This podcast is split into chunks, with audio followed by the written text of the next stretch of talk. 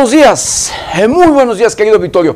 Bienvenidos, bienvenidos a una emisión más de Noticieros 90 grados. Pues hoy, hoy es lunes, lunes eh, el 20, lunes 20 de diciembre del 2021. Son las 7 de la mañana con un minuto. Yo soy José Maldonado y vámonos directo a la información. Texas inicia la construcción de su muro con México.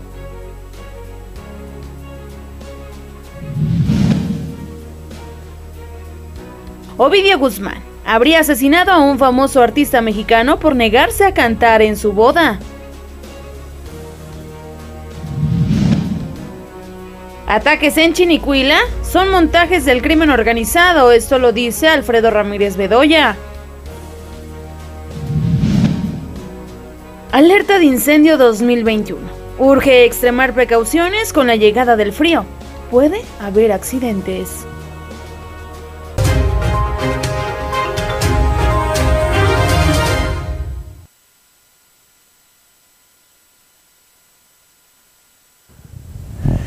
Bienvenidos, bienvenidos a una emisión más de Noticieros 90 grados. Pues sí, hoy, hoy ya es lunes, lunes 20 de diciembre del 2021. 20 días, 20 días de este, el doceavo y último mes. Doceavo y último mes de este, el año 2021. Un año difícil, un año complicado, un año preocupante. Difícil, complicado y preocupante en todos, pero en todos los sentidos.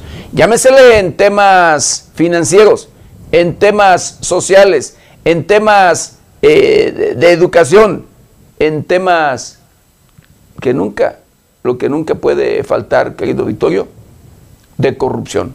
Corrupción que se ve en los diferentes niveles de gobierno. Corrupción que se ve por todos lados. Y que créame, que a pesar de los discursos, que a pesar de los compromisos que hacen los políticos en diferentes épocas, en diferentes tiempos, desde tiempos incluso electorales, usted los escucha, usted los ha, ha escuchado, que en muchas ocasiones es más, hasta chascarrillo se hace, como luego se dice popularmente, porque dicen que hay candidatos que llegan a pueblos y les ofrecen hacerles un puente.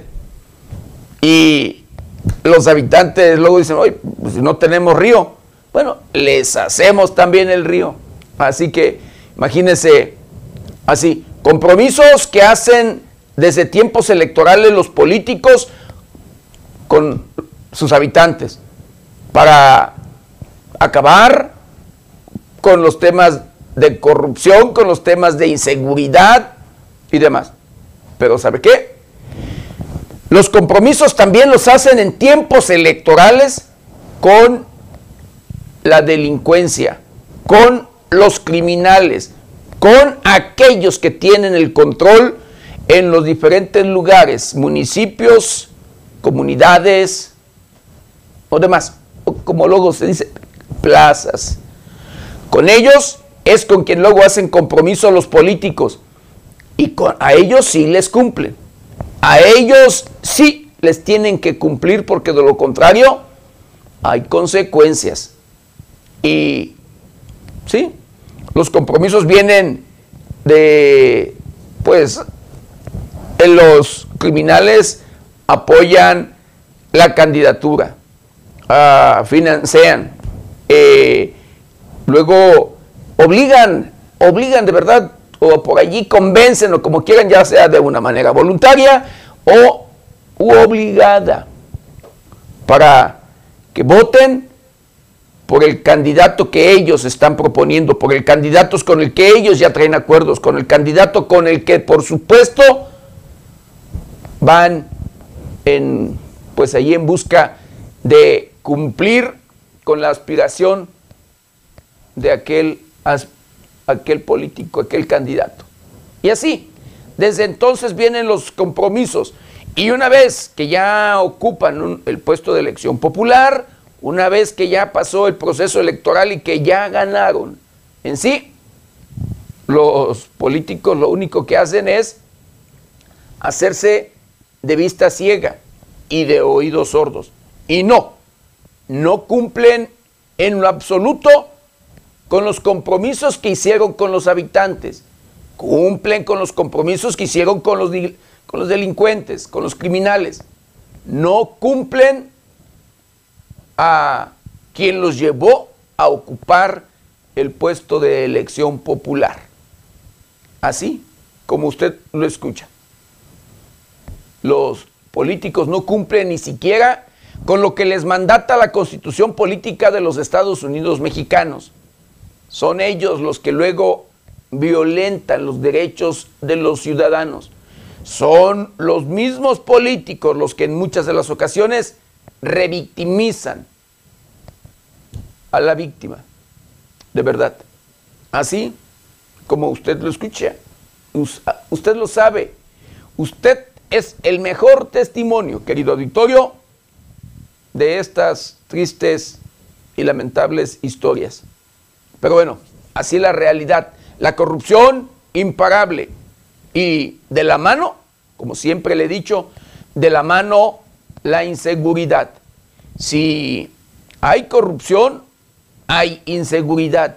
Mientras no haya corrupción, por supuesto que no habrá inseguridad, porque si se combate el tema de la corrupción, por supuesto que lo único que tienen que hacer las autoridades, lo único que tiene que hacer el gobierno, lo único que tienen que hacer los políticos es cumplir y hacer cumplir la ley. Y todo aquel que ande, pues, por ahí violentándola y demás, pues, tiene que llamársele a rendir cuentas. Pero las cosas no son así. Las cosas son totalmente diferentes. La realidad es otra. Los políticos prefieren enriquecerse a costa de lo que sea. Prefieren enriquecerse de aliados con los propios criminales. De verdad, con los propios delincuentes. Porque la corrupción es un negocio que les deja muchas, pero muchas ganancias. Y así, así como usted lo escucha, por supuesto, que luego los políticos, pues, se hacen de la noche a la mañana en sí ricos. Son nuevos ricos. Y hemos visto, hemos señalado, le hemos informado, le hemos dado a conocer de cuántos nuevos, cuando van por allí, pues ocupando puestos de elección popular, cuántos nuevos ricos llegan a formar parte de estas estadísticas. De verdad, hay algunos políticos que, créame, hablando en particular de la más reciente administración en el estado de Michoacán. La pasada, la que encabezó, la que encabezó Silvano Aureoles Conejo. Créeme que allí había políticos al inicio de la administración que rentaban, que no tenían dónde vivir y que en tan solo los seis años de administración de Silvano son nuevos ricos. Ahora esas personas que no tenían dónde vivir y que rentaban, que tenían problemas incluso para pagar la renta, hoy viven en zonas exclusivas. ¿Sí? Zonas exclusivas de la ciudad capital del estado de Michoacán. En propiedades, escuche usted, con valores superiores a los 14 millones de pesos. 14 millones de pesos de la propiedad. Esto sin tomar en cuenta, por supuesto, el mantenimiento. Lo que se tiene que pagar de mantenimiento en el fraccionamiento donde viven, de estas zonas exclusivas. Así, así como usted lo escucha. Pero bueno, así las cosas, así la realidad. Y querido auditorio, llegó la temporada de Sembrina, llegó esta temporada donde, eh, pues, es de visita, es de reunión familiar, de estar, de convivir y pasarla de lo mejor. Ya tenía algunos años que nuestros connacionales que viven o residen en otros países, en particular de los Estados Unidos, que no venían, que por cuestiones de pandemia, por cuestiones de inseguridad, por cuestiones de muchas cosas en ese sentido, no visitaban nuestro país. El día de hoy, en estas fechas, a partir prácticamente del día, pues del 16, 17, de, el 15 de diciembre a la fecha, en estos días, se han visto, escuche usted, se han visto saturadas las carreteras de conacionales, de migrantes que vienen de visita a nuestro país, de visita a sus estados, a sus pueblos, a sus comunidades. Vemos de nueva cuenta circular vehículos con placas extranjeras y que se ve, se nota los paisanos, los connacionales que vienen incluso en caravanas. Las carreteras saturadas, las carreteras de verdad eh, llenas. Esto, esto da, por supuesto, buen aliento. Esto, por supuesto, que da y se hace, ver el que seguramente en este ya, en este año, las cosas mejoran cuando menos en temas sanitarios, en temas de salud. Pero esperemos que los connacionales, todos los paisanos, todos los migrantes que están de visita en nuestro país, disfruten de lo mejor, que pasen de verdad, eh, valga estas fiestas agradables en todos los sentidos en compañía de sus seres queridos. Y lo digo de verdad porque eh, pues resulta que la situación en temas de inseguridad sigue imparable. Ojalá el propio, los propios gobiernos, tanto municipal, estatal y federal, sí, gobiernos municipales, estatales y, el federal, se cumplan, cumplan con ese tema de garantizar la seguridad, de garantizar la tranquilidad de todos los mexicanos. Pero en estos momentos, por supuesto, de para que los propios migrantes, los propios connacionales que vienen disfruten de verdad en compañía de su familia y hagan la derrama económica que saben hacer.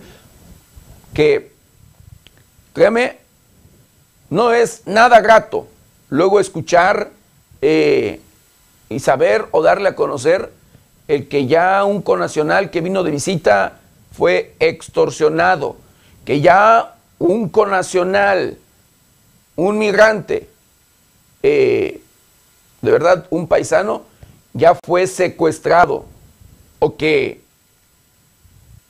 híjole, ya por allí hasta lo lesionaron por querer cumplir con su cometido los delincuentes. Ojalá, ojalá de verdad que las autoridades hagan lo que les corresponde, que ojalá que los propios, repito, gobiernos tanto municipales, estatales y el federal, de manera coordinada, velen por la tranquilidad de todos, de todos los mexicanos y por supuesto incluyendo a todos los conacionales. Eran, cuando menos, dos años que no, no se veía el venir o visitar de los conacionales a nuestro país, porque no se podía transitar, no se podía eh, pues mover. Hoy, hoy hemos visto y seguimos viendo en las carreteras el transitar tanto de día como de noche.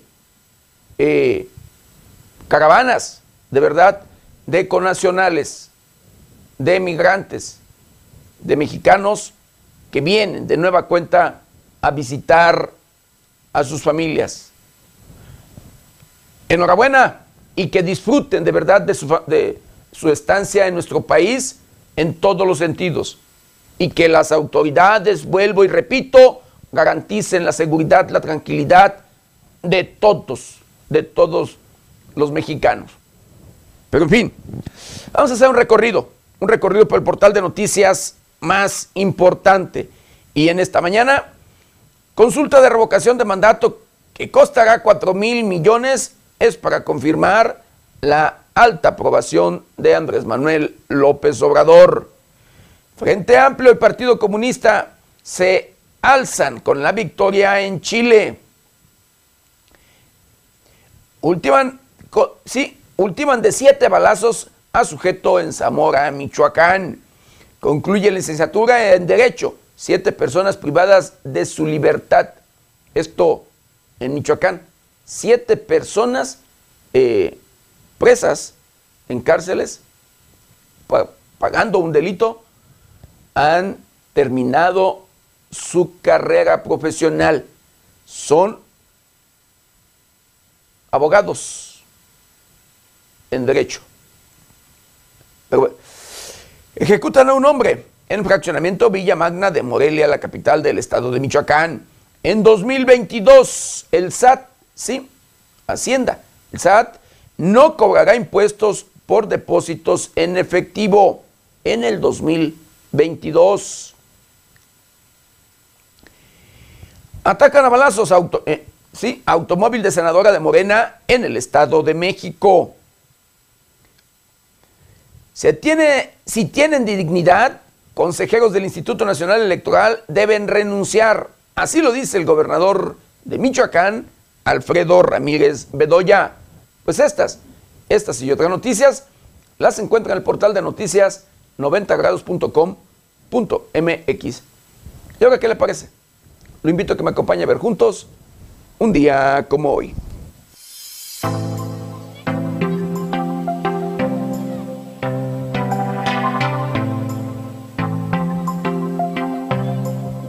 Un día como hoy, 20 de diciembre, pero del año de 1810, inicia la publicación de El Despertar Americano, el primer diario insurgente a cargo de Francisco Severo Maldonado por órdenes directas de Miguel Hidalgo y Costilla. El 20 de diciembre se celebra el Día Internacional de la Solidaridad Humana. El programa de los Objetivos de Desarrollo Sustentable pone en el centro a la persona y al planeta, y está respaldado por una alianza mundial decidida a ayudar a la gente a superar la pobreza, el hambre y las enfermedades. Se forja, por tanto, sobre la base de la cooperación y solidaridad humana.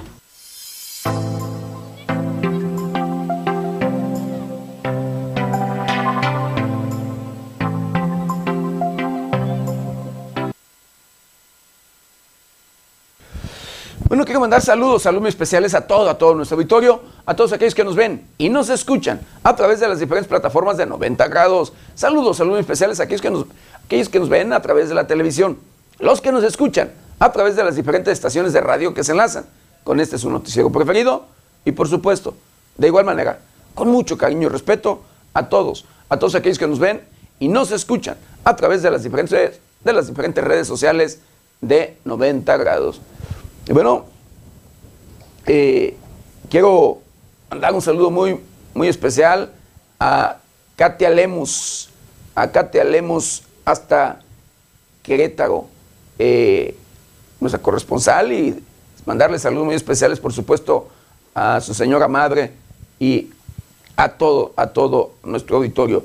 Arlene Ava, Arlene Nava, por supuesto, hincapié saludos muy especiales. Buenos días, licenciado. Semana, dice, excelente semana, éxitos. Igualmente, deseo, verdad, correspondo a sus buenos, buenos deseos.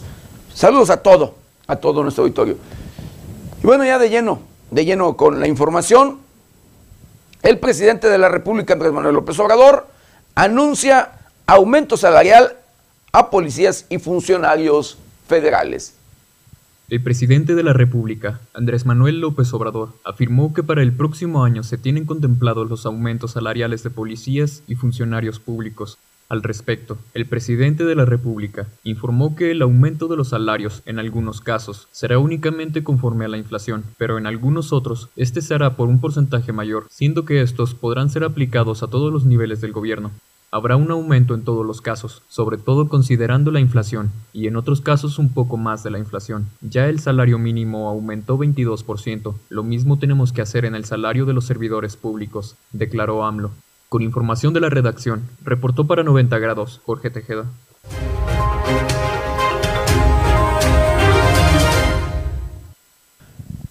Bueno, igual le quiero mandar saludos muy especiales a nuestra corresponsal en Guanajuato, a Lidia a Lidia Centeno hoy, pues, en esta semana, en, estos, eh, en este inicio de semana.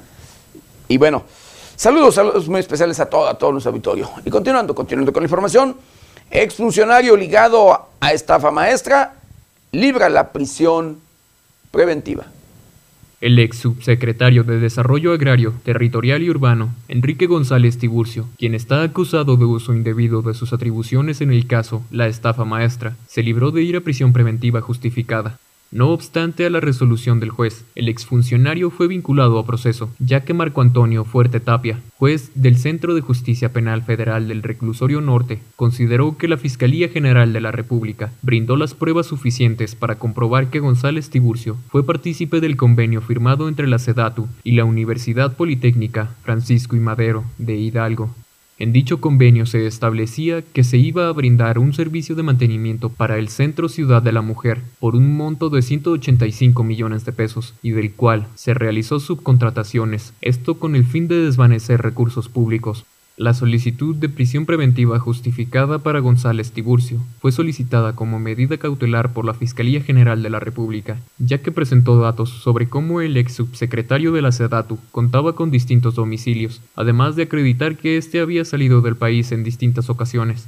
El juez desestimó la petición a solicitud de los abogados de González Tiburcio, señalando que no obstante a contar con distintos domicilios, el acusado ha cumplido con las medidas de sus anteriores acusaciones, situación que el dador de justicia consideró y por lo cual dio un voto de confianza, poniendo como medidas para el acusado la entrega de su pasaporte, la prohibición de salir del país, además de presentarse a firmar cada 15 días el libro de procesados ante la unidad de medidas, a partir de entonces, la Fiscalía General de la República cuenta con tres meses para concluir la investigación complementaria.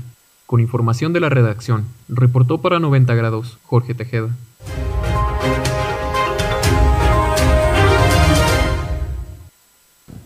Y bueno, le hablamos, le informamos en su momento, querido Vittorio, de atentados, de enfrentamientos y demás que se registran o se registraron allá en la comunidad de valga costa, tierra caliente del estado de Michoacán. Y hablando en particular de el municipio de, Chinicuila, donde, híjole, eh, han desplazado, han corrido, han hecho de todo en contra de, de los eh, pues habitantes de aquella, de aquella comunidad. Recientemente se registraron atentados allí en este lugar. Atentados en Chinicuila son contra el ejército, no contra ciudadanos. Así lo dice el secretario de gobierno del estado de Michoacán, Carlos Torres Piña. Los ataques ocurridos en Chinicuila fueron en contra del ejército mexicano, no directamente contra la ciudadanía, aseguró Carlos Torres Piña, secretario de Gobierno de Michoacán. Descartó que pueda tratarse de actos terroristas. En entrevista con medios de comunicación, el secretario prefirió no considerar los hechos como actos terroristas, únicamente dijo que son acciones muy drásticas que los grupos criminales realizan o acciones de reacción ante la presencia del ejército mexicano en algunas zonas vulnerables del estado. Torres Piña señaló que con la presencia del personal castrense en Chinicuila no se han reportado nuevas incursiones de parte de grupos delincuenciales ni intentos de amedrentar a la población, como había ocurrido en días pasados. Asimismo, puntualizó que un porcentaje considerable de pobladores ha dejado la demarcación para refugiarse en Colima, sin embargo, hasta el momento no hay cifra de cuántos desplazados hay tras la presencia de los poderes fácticos. Informó también que hay presencia de elementos del ejército mexicano, Secretaría de Seguridad Pública en el Estado y la Guardia Nacional en Chinucuila, el tramo de Cualcomán en Pinolapa. Carlos Torres Piña expuso que el día jueves, personal de la Secretaría de Gobierno del Estado mantuvo una reunión con desplazados de Tepalcatepec para atender sus necesidades de la misma manera que ha sucedido con pobladores de Aguililla. Agregó que de la misma manera se atenderá a los pobladores de Cualcomán y Chinicuila. Reportó para 90 grados Luis Manuel Guevara.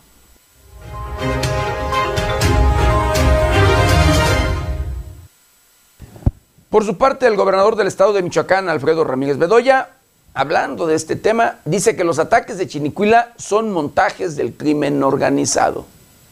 El gobernador de Michoacán, Alfredo Ramírez Bedoya, calificó los ataques ocurridos en Chinicuila como shows mediáticos que la delincuencia organizada arma para focalizar la atención en una determinada región del estado. En entrevista con medios de comunicación, Bedoya negó que actualmente Chinicuila se encuentre en un momento de ingobernabilidad. Enfatizó que la delincuencia está en otro lado, es decir, que no está focalizada, sino que hay necesidades también en Morelia, Jacona, Zamora y el Oriente, Bedoya destacó que en la pasada reunión de gobernadores con el presidente Andrés Manuel López Obrador coincidió en la necesidad de trabajar de manera coordinada con la estrategia de seguridad nacional. Asimismo, señaló que ya hubo una reunión entre los secretarios de gobierno de Michoacán y Estado de México para definir una estrategia de trabajo para disminuir el índice delictivo de los municipios limítrofes. Se pretende fortalecer la seguridad del Oriente, Ramírez Bedoya informó que ya están en pláticas con el gobernador de Jalisco, Enrique Alfaro, para buscar tácticas de seguridad coordinada. Posteriormente buscarán a Guerrero y Colima. Cabe destacar que por el momento no se plantea firmar convenios con otros estados hasta concretar las operaciones con el Estado de México. Con información de Luis Manuel Guevara, reportó para 90 grados Jorge Tejeda.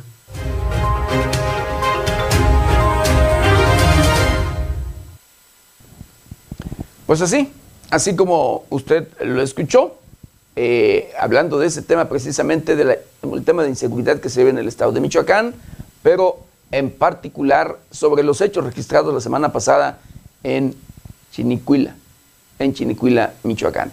Y bueno, uno de los compromisos que hizo el gobernador Alfredo Ramírez Bedoya del estado, sí, del estado de Michoacán, que la casa de gobierno la convertiría en casa del pueblo, casa Michoacán, como ahora le llaman. Pues bueno, estas actividades que se han estado llevando a cabo los fines de semana en casa de gobierno para que las, los habitantes o cualquier ciudadano pueda visitar y conocer la casa de gobierno, se, sigan, se siguen llevando a, a cabo. Con comida, música y cultura, continúan las actividades en Casa Michoacán.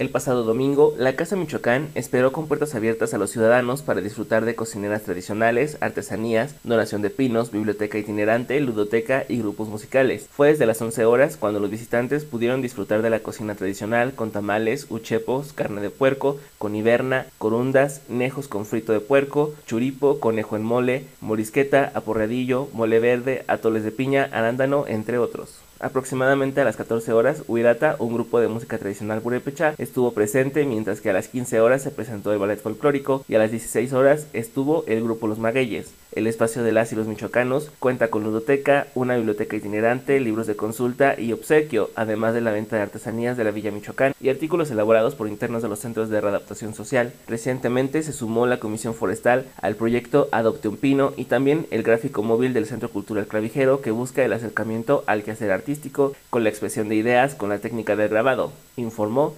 90 grados.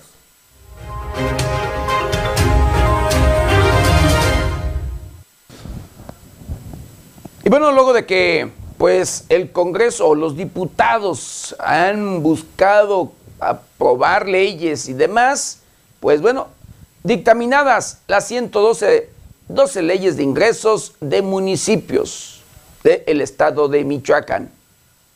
Será hasta este próximo miércoles cuando las comisiones de programación, presupuesto y cuenta pública, así como Hacienda y cuenta pública, concluyan con el análisis de la ley de ingresos de Morelia, que es la única que falta, mientras que en el caso de derecho de alumbrado público se emitirán en los términos ya establecidos para 52 leyes que fueron aprobadas ya, es decir, se aplicará una tarifa única. De acuerdo con el presidente de las Comisiones Unidas, el diputado del PRI Marco Polo Aguirre Chávez, solo resta la ley de ingresos de Morelia para ser analizada. Será entre el martes y jueves de la próxima semana. Hasta el pasado 16 de diciembre eran 56 leyes de ingreso las aprobadas por el Pleno del Congreso del Estado, entre los que se encuentran Ario de Rosales, Cojumatlán, Cotija, Cuitzeo, Ecuandureo, Hidalgo, Guandacareo, Huetamo, entre otras.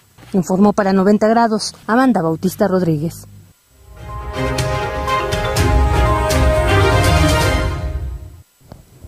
Pues sí, ya las leyes dictaminadas de 112 leyes de ingresos del Estado de Michoacán, o sea, de cada uno de los municipios. Falta eh, la capital del Estado, como usted lo escuchó, y esa sería la 113. Pero bueno, que son los 113 municipios que tiene la geografía michoacana. Y bueno, hablando de el muro que se propuso el gobierno de Estados Unidos para construir y delimitar fronteras, Texas inicia la construcción de su muro con México. El gobernador del estado de Texas, Greg Abbott, anunció la construcción de su muro fronterizo con México y criticó al gobierno federal por no hacer lo suficiente para detener la inmigración clandestina. Texas está dando un auténtico paso sin precedentes en el país, dijo Abbott en una conferencia de prensa con la construcción de un muro en nuestra frontera para asegurar y salvaguardar la soberanía de Estados Unidos, así como la de nuestro propio estado. Agregó que se trata de una medida necesaria por una única razón. La administración de Biden no ha cumplido con su trabajo, dijo Abbott, desde Río Grande, frente a una grúa y barras de acero. El gobernador, que tiene ambiciones más allá de las fronterizas de su estado, denunció las consecuencias mortales de la política del presidente demócrata Joe Biden. Este muro fronterizo que ven detrás de nosotros es una réplica del muro fronterizo que erigió el presidente Trump. Mismo material, mismo concepto, agregó. La construcción de un muro en la frontera entre México y Estados Unidos fue una de las principales promesas de campaña de Donald Trump en la carrera presidencial de 2016. Durante su mandato, Trump construyó algunos tramos, pero Biden detuvo los trabajos. Abbott aseguró a Fox News que su estado pudo avanzar rápidamente con la construcción, pues tiene lugar en terrenos bajo la jurisdicción de Texas, que o son propiedad de terratenientes que están hartos de la administración de Biden, informó 90 grados.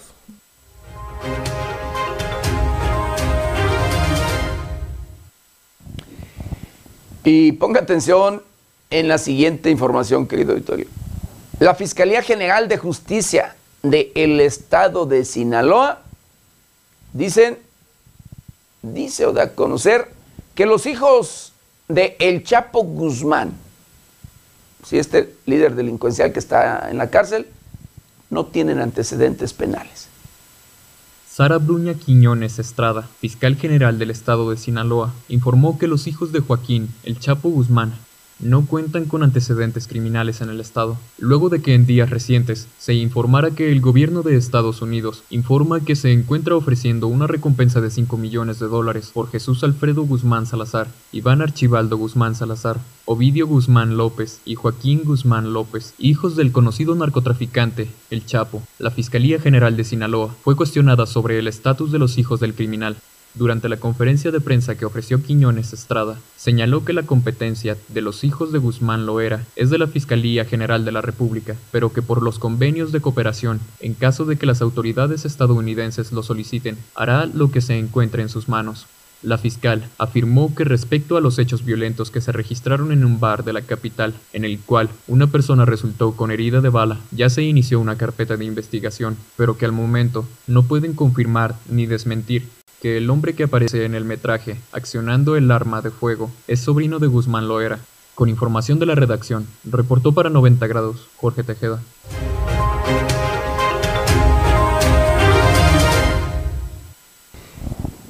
No, dice la Fiscalía General de Justicia del Estado de Sinaloa, que no cuentan con antecedentes penales.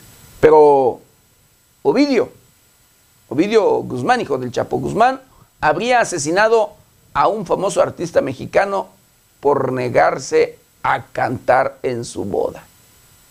De acuerdo con el Departamento de Estado de los Estados Unidos, Ovidio Guzmán López mandó matar a un famoso cantante mexicano, quien se negó a actuar en su boda.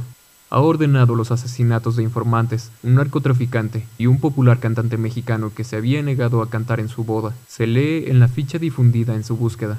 El texto agrega que el hijo de Joaquín Guzmán Loera, alias El Chapo, es un miembro de alto rango del cártel de Sinaloa y que junto con su hermano Joaquín Guzmán López tienen un rol de mando y control en la organización sinaloense de carácter transnacional. Los hermanos Guzmán López comenzaron temprano sus carreras en el narcotráfico, heredando las relaciones de su hermano fallecido, Edgar Guzmán López, tras la muerte de Edgar, Ovidio y Joaquín heredaron gran parte de las ganancias de los narcóticos y comenzaron a invertir grandes cantidades de dinero en efectivo en la compra de marihuana en México y cocaína en Colombia, señala el documento. También comenzaron a comprar grandes cantidades de efedrina de Argentina y organizaron el contrabando del producto a México. Cuando comenzaron a experimentar con la producción de metanfetamina, finaliza el Departamento de Estado. Con información de la redacción, reportó para 90 grados Jorge Tejeda.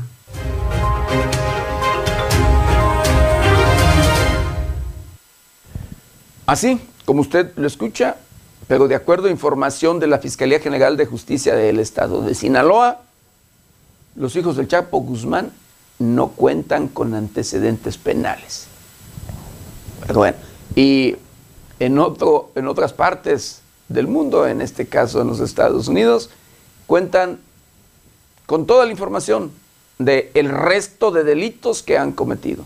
Y valga además eh, la ubicación, los líderes que son de este, de este cártel. Pero bueno, el lugar que ocupan en esa, en esa estructura criminal. Y bueno, hablando de migrantes, querido Victorio, de estas olas de migrantes que se ven en nuestro país, en Michoacán, escuche usted, el Instituto Nacional de Migración del Estado de Michoacán han atendido a más de 12 mil migrantes que arribaron de, dice que arribaron de, pues, al Estado de Michoacán.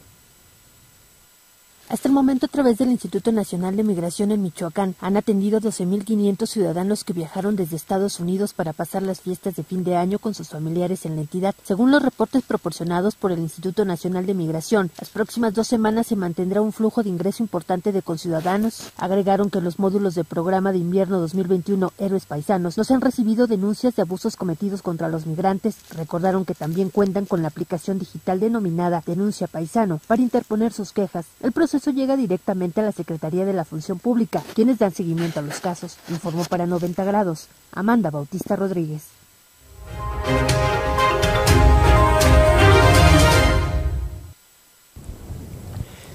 Sí, los haitianos son uno de los valga migrantes que se han visto en nuestro país. Y esta, la presencia de haitianos en Michoacán, se incrementa. Durante las últimas semanas han cruzado por territorio michoacano alrededor de 90 ciudadanos de origen haitiano, a quienes a través de diversas dependencias de gobierno del Estado se les ha brindado apoyo de salud, alimentos y orientación migratoria. Según datos arrojados por la Secretaría del Migrante, en el Instituto Nacional de Migración se les extendieron tarjetas que los acreditan como visitantes durante su estadía por el país, ante las condiciones de salud de algunos de los haitianos que presentaban cuadros de resfriado, se les aplicaron 33 pruebas para detectar o descartar posibles casos de COVID-19. La totalidad resultaron negativos. En el caso de tres menores de edad, sí fue necesario trasladarlos al Hospital Infantil de Morelia. Su estado de salud se reporta estable. Algunos de los ciudadanos haitianos han abandonado de manera inmediata el Estado. Hoy continúan vía transporte público su camino hacia Tijuana, con la intención de llegar a Estados Unidos en busca de mejorar sus condiciones de vida. Con información de Amanda Bautista, reportó para 90 grados Jorge Tejeda.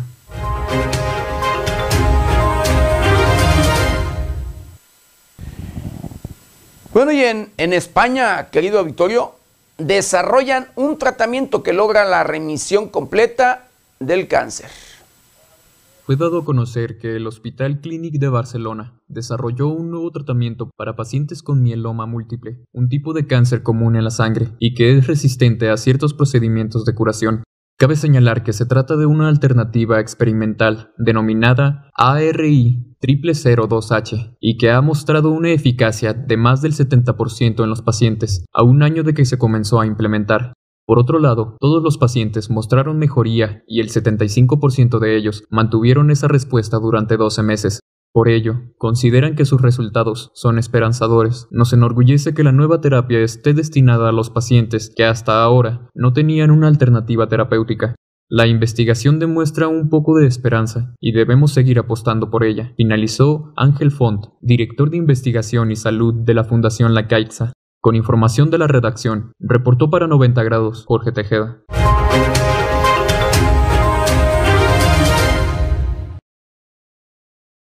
En Europa, en Europa impone nuevas, impone nuevas restricciones sobre este tema de pues, Omicron, esta nueva variante de la COVID-19. De acuerdo con los últimos reportes, debido al repunte de casos por la nueva variante de COVID-19 denominada Omicron, varios países de Europa han reforzado las medidas para prevenir contagios. Omicron, cuya velocidad de propagación es fulgurante en Europa, se va a expandir muy rápido hasta el punto de ser dominante desde principios del 2022, aseguraron autoridades de Francia. Cabe señalar que el pasaporte sanitario se convertirá desde el inicio del 2022 en un pasaporte de vacunación que solo podrá activarse con una pauta de vacunación completa y no con un simple test negativo, como era el caso hasta ahora. Finalmente, el primer ministro francés también exigió a los alcaldes que renuncien a los conciertos y a los lanzamientos de fuegos de artificio de cara al fin de año, momento durante el cual el consumo del alcohol en la calle estará prohibido.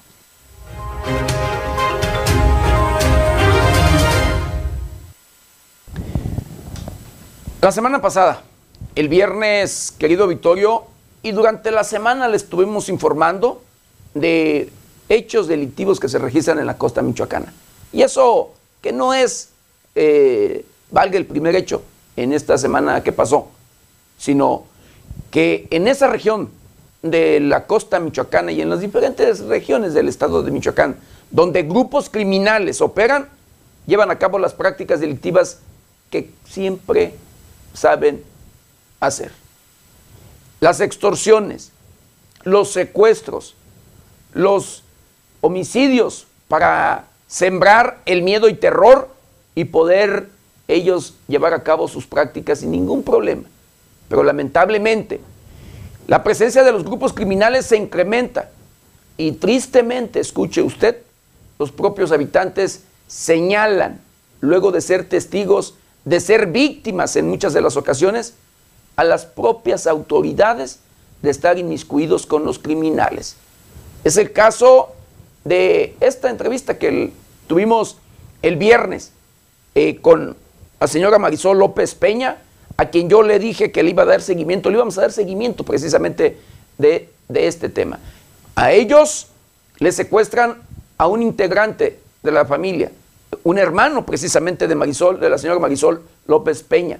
Pero lo desaparecen. Y ellos dicen, ellos señalaron a, la, a los elementos de la Secretaría de Marina y, y dicen, lo entregarían o lo entregaron, están en eso todavía buscando a su hermano, a un grupo criminal denominado de los Pulido, allá en la costa michoacana. Yo le agradezco a la señora Marisol López Peña el tomarnos la llamada para escuchar cuáles han sido los avances precisamente de las investigaciones y búsqueda de su hermano por parte de las autoridades de tanto, en este caso de la Secretaría de Marina, y de manera coordinada, porque también están operando allá la Guardia Nacional y personal de la Fiscalía General de Justicia del Estado de Michoacán. Doña Marisol, ¿cómo está? Muy buen día. Buenos días, señor, ¿cómo está? Platíquenos un poquito, un poquito cuáles son, cuáles han sido los avances de pues las investigaciones sobre este pues este tema tan preocupante, la desaparición de su hermano, como usted nos comentaba el viernes pasado, a manos de los propios elementos de la Guardia, perdón, de, de la Secretaría de Marina? Mire, este, hasta ahorita no ha habido ningún ningún avance, pero ninguno. Nosotros seguimos aquí este, en el plantón y este la Marina no el almirante ya ya ni siquiera este, contesta la llamada, ya bloqueó el teléfono a. Este, y, y ayer nada menos quisieron pasar otra vez los nuevos los nuevos integrantes de Marina que pusieron en el en el en el puesto de control de Tupitina, donde pusieron de, de comandante a, a, un tal a un tal Durán, que ese ya había estado antes, antes de que se llevaron, que que levantaron a mi hermano, este, ya había estado este Durán, y este Durán se le veía también, este, que le veían los restaurantes, oiga, de la playa comiendo con los pulidos. Y, y, este, y ahora nos mandan esa otra otra otra cochinada que llevan una y, y, y, mandan otra. Y, y este y ayer quisieron pasar y no la gente pues no no lo dejó. Yo quise platicar con él yo y mi cuñada para ver este que pues que, que, se pongan o que hagan algo. No los dejamos pasar por comida y este y lo que hicieron que levantaron los rifles cuando yo me acerqué a ellos. Y yo les dije que yo me comprometí en hablar con ellos para para llegar a un diálogo y no quisieron, no quisieron, corrieron y porque no dejaron que me ellos. Y, y les dije, les dije al, comandante este Durán, se llama Constantino Durán. Constantino Durán, entonces él ya ha estado... Juan, Francisco. Ah, Juan Francisco Durán. Él ya ha estado allí en, en, en esta, en este destacamento de la Marina.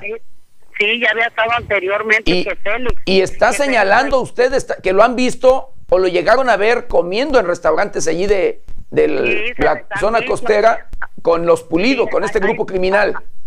Sí, hay fotos donde, la, donde las patrullas están con las camionetas de ellos en la playa, oiga. Entonces, ustedes no están de acuerdo con este cambio después de que ya cambiaron al, al que señalan como responsable de, haber, eh, haberse llevado a su hermano. ¿No están de acuerdo con este con este cambio? No, no, no, no, estamos de acuerdo con este cambio. Nosotros queremos personas que, que no estén con esa gente. Oiga, esa gente es la que nos está haciendo daño a toda la población, a toda la costa. este Y, y nos mandan otros, se llevan unos y mandan otros que, que ya tienen negocios con ellos.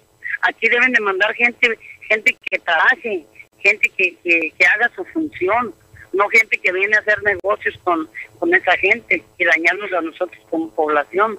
A nosotros no nos han dado ninguna respuesta, nosotros no sabemos nada todavía de mi hermano. Híjole.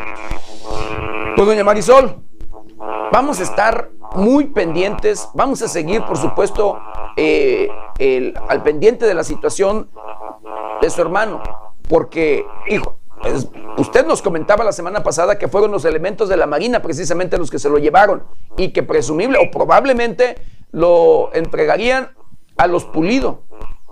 Sí. Pues mire, nosotros solicitamos a, al almirante Oporto que se hiciera un operativo para ir a, a este, allí, allí, en el donde están instalados los en el. Y, y este y nomás nos, nos, tienen andando solo con el dedo y nomás no quieren. Pues no quieren porque saben que ahí es donde está el pago. O sea, a ellos no les, conviene, no les conviene que, que donde les están pagando afectar a la gente. No, lo aprueban, no lo aprueban. Y, nosotros ahorita tenemos el pago totalmente bloqueado. Ahorita no dejan pasar autobuses, no dejan pasar nada. Y no vamos a dejar pasar nada Doña Marisol, entonces confirma, usted confirma de que los elementos de la Marina están también por allí inmiscuidos con el crimen organizado, reciben dinero de los delincuentes. Confirmamos con pruebas en la mano, con pruebas en la mano que están trabajando con ellos. No, estamos hablando por echarle tierra y nomás, está comprobando con, con hechos, con hechos lo tenemos. No, no, no, yo no, yo no, yo como hermana, no le voy a mentir, y la demás gente que está ahí apoyando afectada por ellos, no les van a mentir. El hecho es que nosotros vamos a querer dejar este, la casa por estar ahí, por estar, no, nomás por una mentira, nosotros estamos haciendo en el cantón, estamos haciendo gente sufriendo, pero porque sabemos que lo que estamos haciendo es verdad. Doña Marisol, ¿no le han hablado eh, eh, autoridades o no han tenido el acercamiento a autoridades de Michoacán o del gobierno federal ahí con ustedes? Mire, de los que se nos acercaron pues fueron los, los de camino por lo de, la, de, la, de lo que estamos construyendo el paso. Se les dijo algo del caso, este, nomás dijeron que lo iban a reportar, pero no ha llegado ninguna otra resolución. Este, la única, la única diciendo, por favor no digan que la Marina es por favor no digan que la Marina es la que está causando eso. Entonces, ¿cómo quieren que no diga, oiga, este, y es cierto? O sea, los quieren condicionar, quieren que callen, no quieren que ustedes exhiban lo que está pasando, de la realidad de lo que pasa allá. Sí, porque a mí nos dijo a nosotros el almirante, dice, este, no digan, por favor, no mencionen la Marina, esto se va a solucionar. Esto se va a solucionar. Entonces, ¿qué se va a solucionar? No, no, no, no vemos nada, no, no vemos, nosotros ya que aunque sea muerto, pero que me entreguen, que digan que digan algo ya, ya está a, a, resignadas a, a, a esto. Doña Marisol, yo le agradezco, le agradezco el que nos haya tomado la llamada y vamos a darle seguimiento puntual. Le, por ahí le vamos a molestar eh, en próximos días para platicar de nueva cuenta con usted y saber de, pues valga, de los resultados de estas investigaciones o qué les dicen o qué les han dicho o, o si ya regresó, que ojalá, ojalá ya, ya localicen a su hermano, doña Marisol. Muchísimas gracias. Muy buen día. Pues ella fue la señora Marisol López Peña, eh, hermana de una víctima del secuestro, levantón o lo- como le quiera llamar, pero tristemente a mano, escuche usted, de la Marina. Así lo señala la, la propia hermana, la señora Marisol López eh, Peña, quienes dicen que y asegura que vieron cuando los elementos de la Marina se llevaron a su hermano y presumen se los entregaron a los Pulido, a este grupo criminal que opera allá en la costa, en la costa michoacana. Pero bueno, así, así las cosas. Vamos a darle seguimiento, seguimiento puntual al tema, porque sí es preocupante, de verdad. Bueno, vamos a ver este reportaje, querido Victorio, acompáñeme a ver eh, esta alerta de incendios del 2021. Urgen extremar precauciones con la llegada del frío. Puede haber accidentes. Ante la inminente llegada de la temporada de fríos y fiestas de fin de año, autoridades de protección civil estatal y municipal lanzaron un llamado de alerta a la ciudadanía para que extremen sus precauciones al respecto, evitando encender anafres o braseros, así como fogatas dentro de los domicilios o cerca de ellos, restringir el uso de fuegos de pirotecnia y o cuetitos. Otra de las peticiones, explicaron, es evitar sobrecargar las líneas eléctricas con calefactores y luces propias de la temporada y realizar una revisión del cableado e instalaciones para evitar percances. Los incendios, que dejan como resultados lesiones y víctimas mortales, producto de intentar calentar el hogar ante el periodo de frío y o relacionados con el uso irresponsable de fuegos de pirotecnia, tienen un sensible incremento en esta temporada, principalmente en viviendas que están construidas con materiales no térmicos, madera y cartón que además son flamables. Recientemente, autoridades de protección civil reconocieron que se espera un muy crudo invierno. A pocos días de que haya comenzado a sentir la baja de temperaturas, autoridades de protección civil aseguraron que en años anteriores se registró una sensible disminución en el número de incendios registrados en domicilios provocados por anafres, fogatas o braseros, o bien relacionados con la temporada invernal.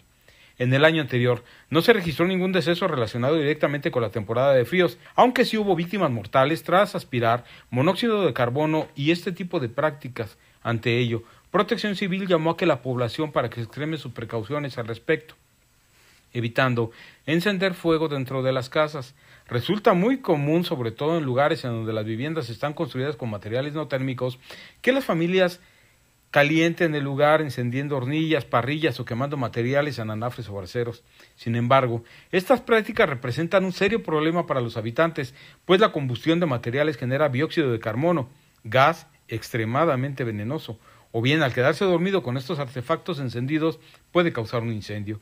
También en esta temporada, la sobrecarga de las líneas eléctricas, ya sea con calefactores eléctricos u otro tipo de utensilios para evitar el frío, se genera un gran riesgo para las líneas eléctricas domésticas que no están diseñadas para soportar tantos aparatos eléctricos conectados al mismo tiempo y sobre todo se consume una gran cantidad de energía, aseveraron las autoridades. Informó 90 grados. Extreme precauciones, querido Victorio, porque es cierto. Es cierto, en tiempos de frío, pues luego para allí tratar de calentar el hogar o demás, pues se, una, se hacen fogatitas eh, y luego al interior del hogar.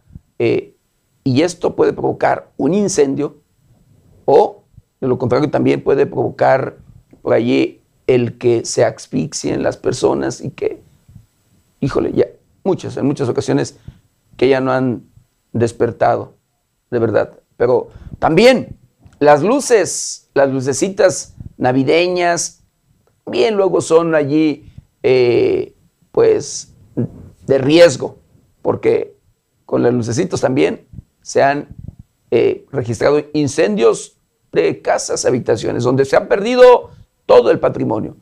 Y el otro riesgo son los cohetes la pirotecnia. Créame, de verdad que no deja nada luego agradable el que, pues cuando se registra un accidente en niños, en menores, querido auditorio, que hasta con las llamadas cebollitas que dice la gente son inofensivas, se llegan o llegan a perder eh, órganos menores de edad. Ahora imagínense con cohetes más eh, detonantes más fuertes, de más pólvora, explosivos en sí valga, pues son, es mayor todavía el riesgo. Así es que a extremar, a extremar precauciones y a pasarla bien, disfrutar de estas fechas decembrinas en compañía de toda, de toda su familia, de todos sus seres queridos. Y bueno, en Apatzingana, en la región de Tierra Caliente, en el estado de Michoacán, exhortan a no celebrar con disparos al aire en Navidad y Año Nuevo. Una otra práctica que de verdad, donde se tiene que hacer conciencia. Encaminado a sensibilizar a, a quienes tienen la pésima costumbre de celebrar la Navidad y la llegada del Año Nuevo con disparos al aire, representantes del gobierno municipal de Apatzingán, del clero y de los diversos sectores sociales preparan un operativo para inhibir los disparos con arma de fuego durante las fechas mencionadas. Para tomar acuerdos en torno al tema se llevó a cabo una reunión de coordinación donde estuvieron presentes el alcalde José Luis Cruz Lucatero, titulares de corporaciones policíacas y de auxilio y el obispo de la diócesis de Apatzingán, Cristóbal Asensio García, quienes acordaron que el lunes 20 de diciembre iniciará el operativo de seguridad para recorrer colonias y comunidades que se han ubicado como focos rojos en las cuales las personas acostumbran disparar a manera de celebración. Disparar al aire es una práctica que debe desaparecer debido a que se pone en riesgo la vida de cientos de familias. Recordemos que el año pasado tuvimos que lamentar la muerte de un niño a causa de una bala perdida. Evitemos enlutar a nuestras familias, pidió el presidente municipal. El obispo, por su parte, invitó a quienes tienen esa costumbre que en lugar de destinar el dinero en la compra de balas, lo utilicen para hacer obras de caridad.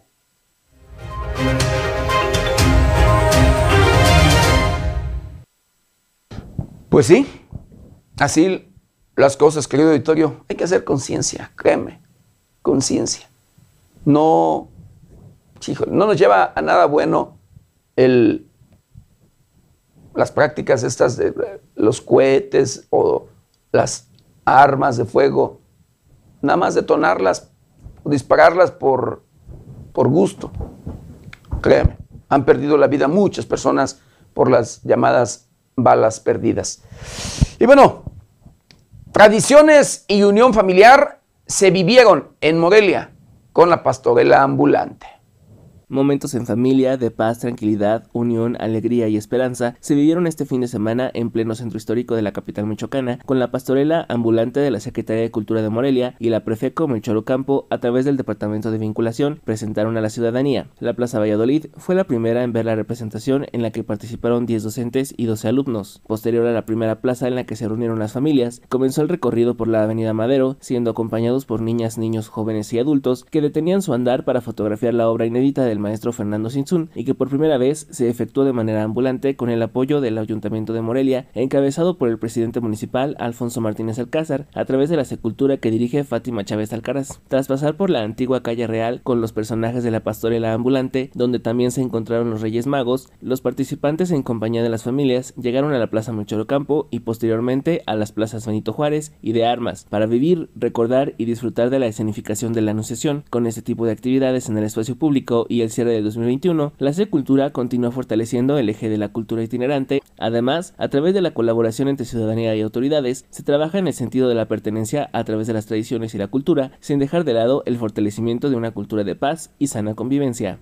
informó 90 grados.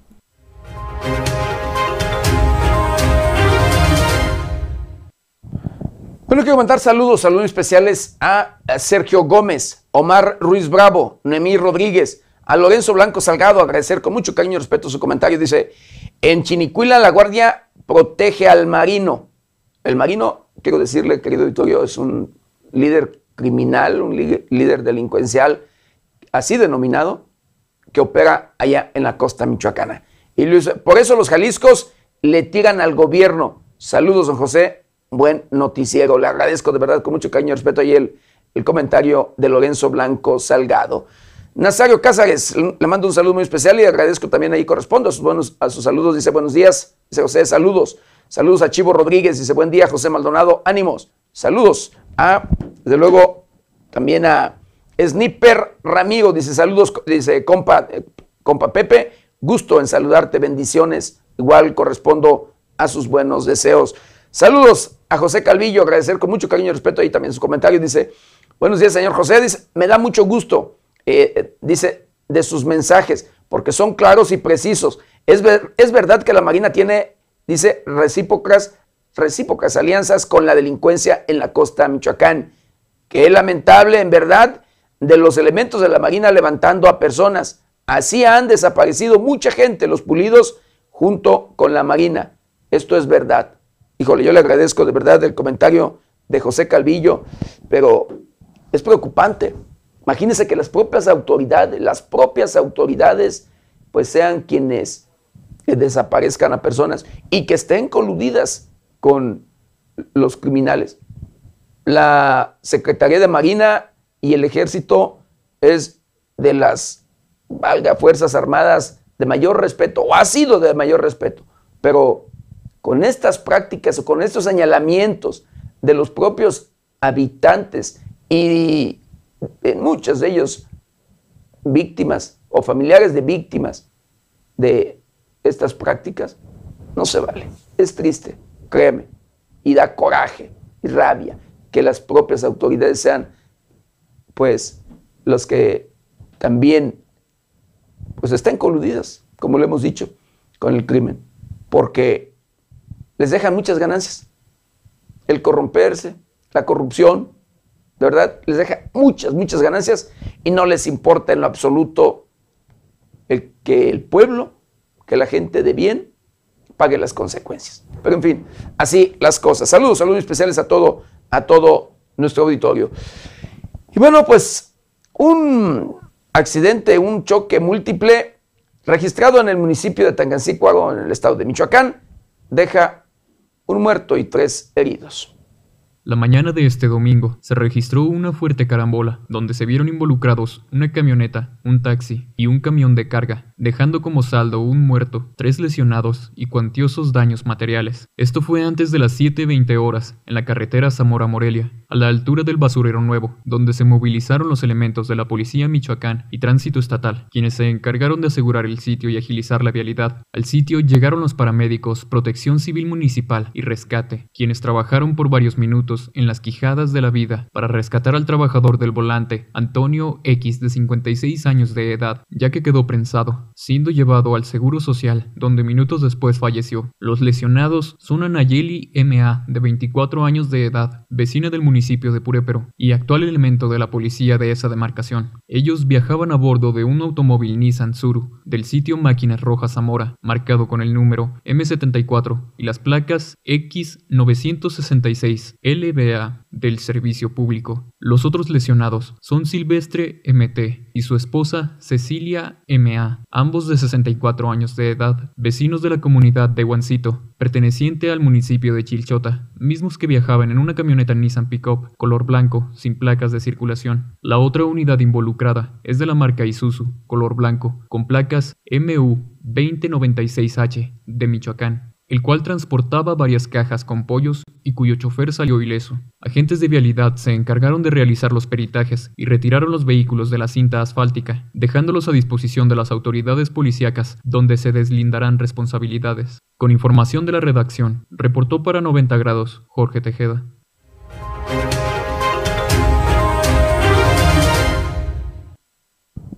Y escuche, querido Victorio, ponga atención en la siguiente información. En Michoacán, el municipio que ocupa el primer lugar en temas de inseguridad y de todos los delitos, valga, es Zamora. Sí, Zamora, allá en el Bajío del Estado. Pero uno de los delitos que no se tenía o no se tiene así mucho conocimiento que se cometen también allí es la venta de menores. Elementos de la Secretaría de Seguridad Pública del Estado de Michoacán evitan, escuche usted, una presunta venta de un menor de edad. Hay tres personas detenidas. Gracias a la rápida y oportuna intervención de elementos de la Policía Michoacán, se logró evitar la presunta venta de un menor de edad, hecho que se llevaría a cabo en el interior de un hospital en la ciudad de Zamora. Al respecto se informó que fue luego de recibir una llamada de alerta que los agentes de la Policía Michoacán se trasladaron al sitio donde frustraron la comisión del ilícito, que aseguraron a tres personas del sexo femenino presuntamente involucradas en dicho delito. Con base en lo anterior, de inmediato fueron puestas a disposición de la autoridad respectiva, la cual determinará su situación jurídica. En continuidad con las acciones, se dio atención médica al menor de edad para garantizar su integridad física y fue resguardado por los investigadores, mismos que siguen con las pesquisas conducentes sobre el tema, informó 90 grados.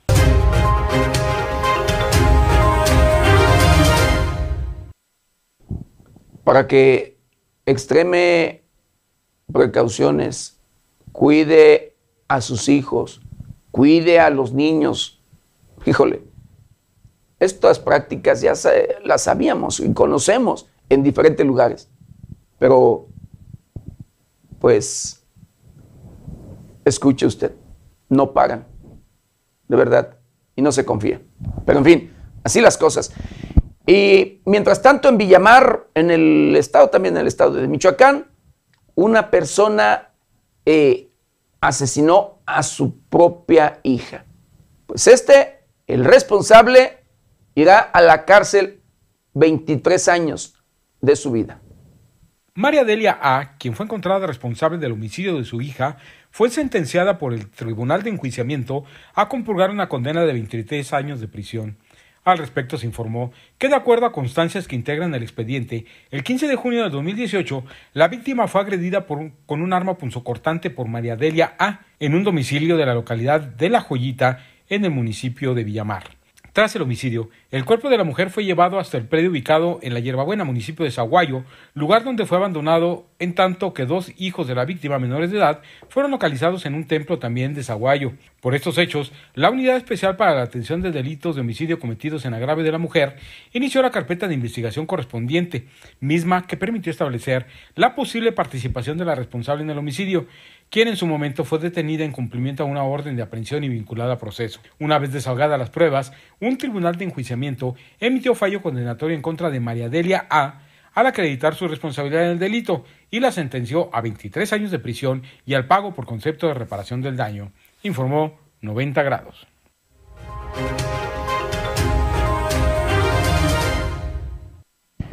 Y en Morelia, la capital del estado de Michoacán, ejecutan a dos personas en el interior de un domicilio. Los cuerpos de dos hombres jóvenes que fueron asesinados a balazos se localizaron en el interior de un domicilio, ubicado en la colonia Javier Mina de esta ciudad de Morelia, con base en las últimas cifras dadas a conocer por la Fiscalía General del Estado. Con estos dos asesinatos, sumaban ya 352 personas ultimadas en esta ciudad en el año, al respecto se informó que al filo de las 5 horas de este domingo, a través del sistema de emergencias 911, se recibió el reporte de que en el interior de un domicilio de la calle Gavino Ortiz, de la referida colonia, habían asesinado a balazos a dos personas. Al sitio acudieron elementos de la policía Michoacán, quienes tras confirmar el reporte, acordonaron la zona y dieron aviso a la representación social. Acto seguido, se constituyó en el lugar personal de la Unidad de Servicios Periciales y Escena del Crimen, así como elementos de la Unidad Especializada de Investigación y Persecución del Homicidio Doloso, quienes dieron fe del levantamiento de los cuerpos, de quienes fueron identificados como Brandon G.A., de 26 años, y Julián F.P., de 20 años, los cuales presentaban diversas lesiones producidas por proyectil de arma de fuego, restos que fueron llevados al CEMEFO para los efectos de ley. Es de mencionar que en el lugar de los crímenes se localizaron varios casquillos percutidos, calibre 9 milímetros, mismos que fueron embalados para su posterior análisis. Con información de Gustavo Ruiz, reportó para 90 grados, Jorge Tejeda.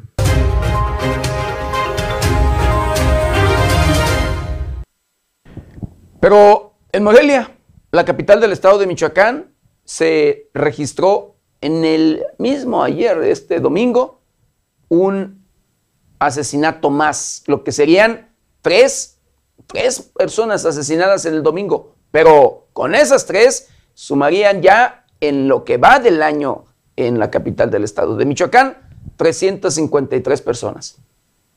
El cuerpo de un hombre que fue asesinado a balazos se localizó en un predio irregular de la colonia Ciudad Satélite de esta ciudad de Morelia. Con este hecho, suman 353 homicidios en el año. Fue al filo de las cuatro horas que personal de la Policía Michoacán, que se encontraba realizando recorridos de prevención del delito y vigilancia por la colonia Ciudad Satélite, en un momento determinado en un terreno baldío de la calle Marte de la referida colonia, se percataron de la presencia de una persona tirada, por lo que procedieron a revisarla. Fue al checar a la persona que los uniformados detectaron que ya no presentaba signos vitales y tenía lesiones producidas por proyectil de arma de fuego, situación por la que acordonaron la zona y dieron parte a la representación social. Acto seguido, se constituyó en el lugar personal de la Unidad de Servicios Periciales y Escena del Crimen, así como elementos de la Unidad Especializada de Investigación y Persecución del Homicidio Doloso, quienes dieron fe del levantamiento del cuerpo, el cual fue trasladado al CEMEFO para los efectos de ley. Con información de Gustavo Ruiz, reportó para 90 grados Jorge Tejeda.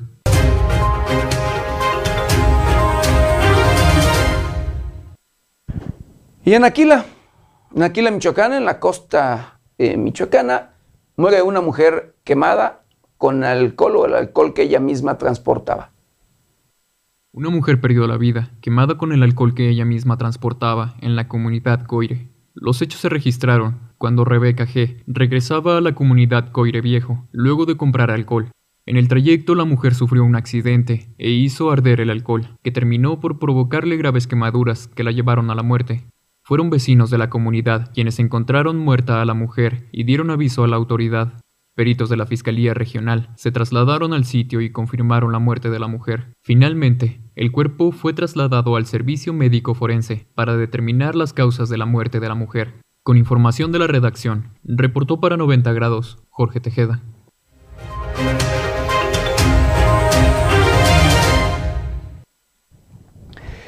Pues hemos llegado Hemos llegado al final de una emisión más de Noticieros 90 grados. No sin antes quiero mandar saludos a todo nuestro auditorio, por supuesto, y agradecer infinitamente el que nos hayan acompañado en este, en este lunes. Yo los invito de verdad y les voy a agradecer infinitamente el que nos ayuden. Nos ayuden a compartir este, este su noticiero para llegar a todos los rincones del planeta. Lo espero mañana, mañana martes, de 7 a 8 de la mañana. Nuestra querida compañera Berenice Suárez, de 8 a 9 de la noche. Recuerde, lávese las manos constantemente con agua y jabón. Utilice gel antibacterial, cubrebocas, careta de ser posible. Guarde su distancia. Cuídese y cuide a los suyos. Disfrute de esta semana. Disfrute de su familia, de su visita. De verdad, ya en estas vacaciones que ya comenzaron. Disfrute la semana y a su familia. Yo soy José Maldonado. ¿Está usted bien informado?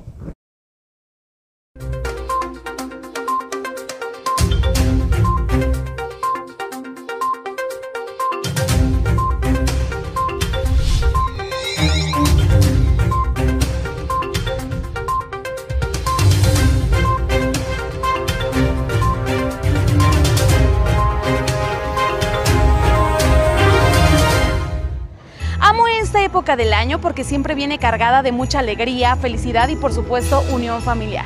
Ese amor que siempre nos llena de mucha alegría. Hoy tú ya eres parte de la agencia de noticias 90 grados. Sí, esta gran familia. Es por eso que nos encanta compartir contigo momentos de mucha felicidad. Que el espíritu navideño invada tu corazón. Feliz Navidad, te desea la agencia de noticias 90 grados.